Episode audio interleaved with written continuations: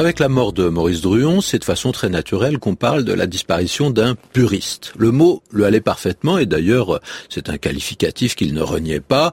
On sait que depuis longtemps il appartenait à l'Académie française, il en a été secrétaire perpétuel pendant une quinzaine d'années, de 85 à 2000 à peu près, et il a beaucoup combattu pour les usages de la langue française et pour des usages conformes, un bon usage, disons, dont l'Académie française est souvent donnée comme le garant, même si ce bon usage est en constante évolution. Il est évident que le purisme d'aujourd'hui n'est pas le purisme du XVIIe siècle.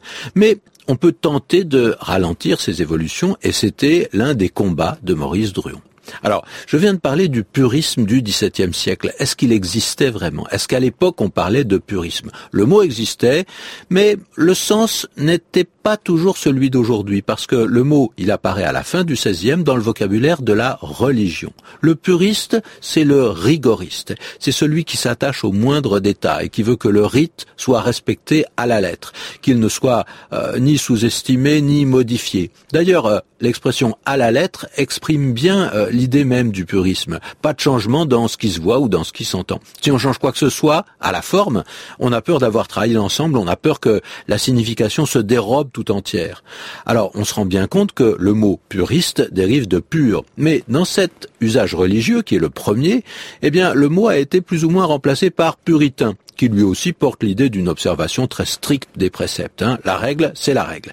Et puis à partir du XVIIe, mais surtout du XVIIIe siècle, le mot puriste va s'appliquer à l'usage de la langue. La langue française, parlée par ceux qui savent la manier, et s'érige ainsi en juge de son emploi. Ce qui est d'ailleurs tout à fait paradoxal, puisqu'on sait qu'un purisme doit reposer sur une grammaire écrite très précise, et que les grammaires de l'usage du français se remarquent d'abord par le nombre et la variété des exceptions qui sont prises en compte par rapport aux règles. Donc, le purisme consiste à ne pas se tromper d'exception. Alors bien entendu, le mot puriste ou bien purisme est la plupart du temps péjoratif. Il est rare que ceux qui sont puristes s'en vantent, ou qu'en tout cas ils utilisent mot, même si ça peut se trouver, hein, on l'a dit à propos de Druon. Le puriste, en effet, il est souvent considéré comme celui qui met un zèle excessif à défendre certaines pratiques et surtout à en interdire d'autres. Bah, le puriste, il dit rarement dites ceci, il dit beaucoup plus ne dites pas cela. Mais euh, c'est aussi celui qui va considérer presque systématiquement que toute évolution est nocive, que tout changement est une perte, un éloignement de la tradition et, pour ainsi dire, un laisser-aller.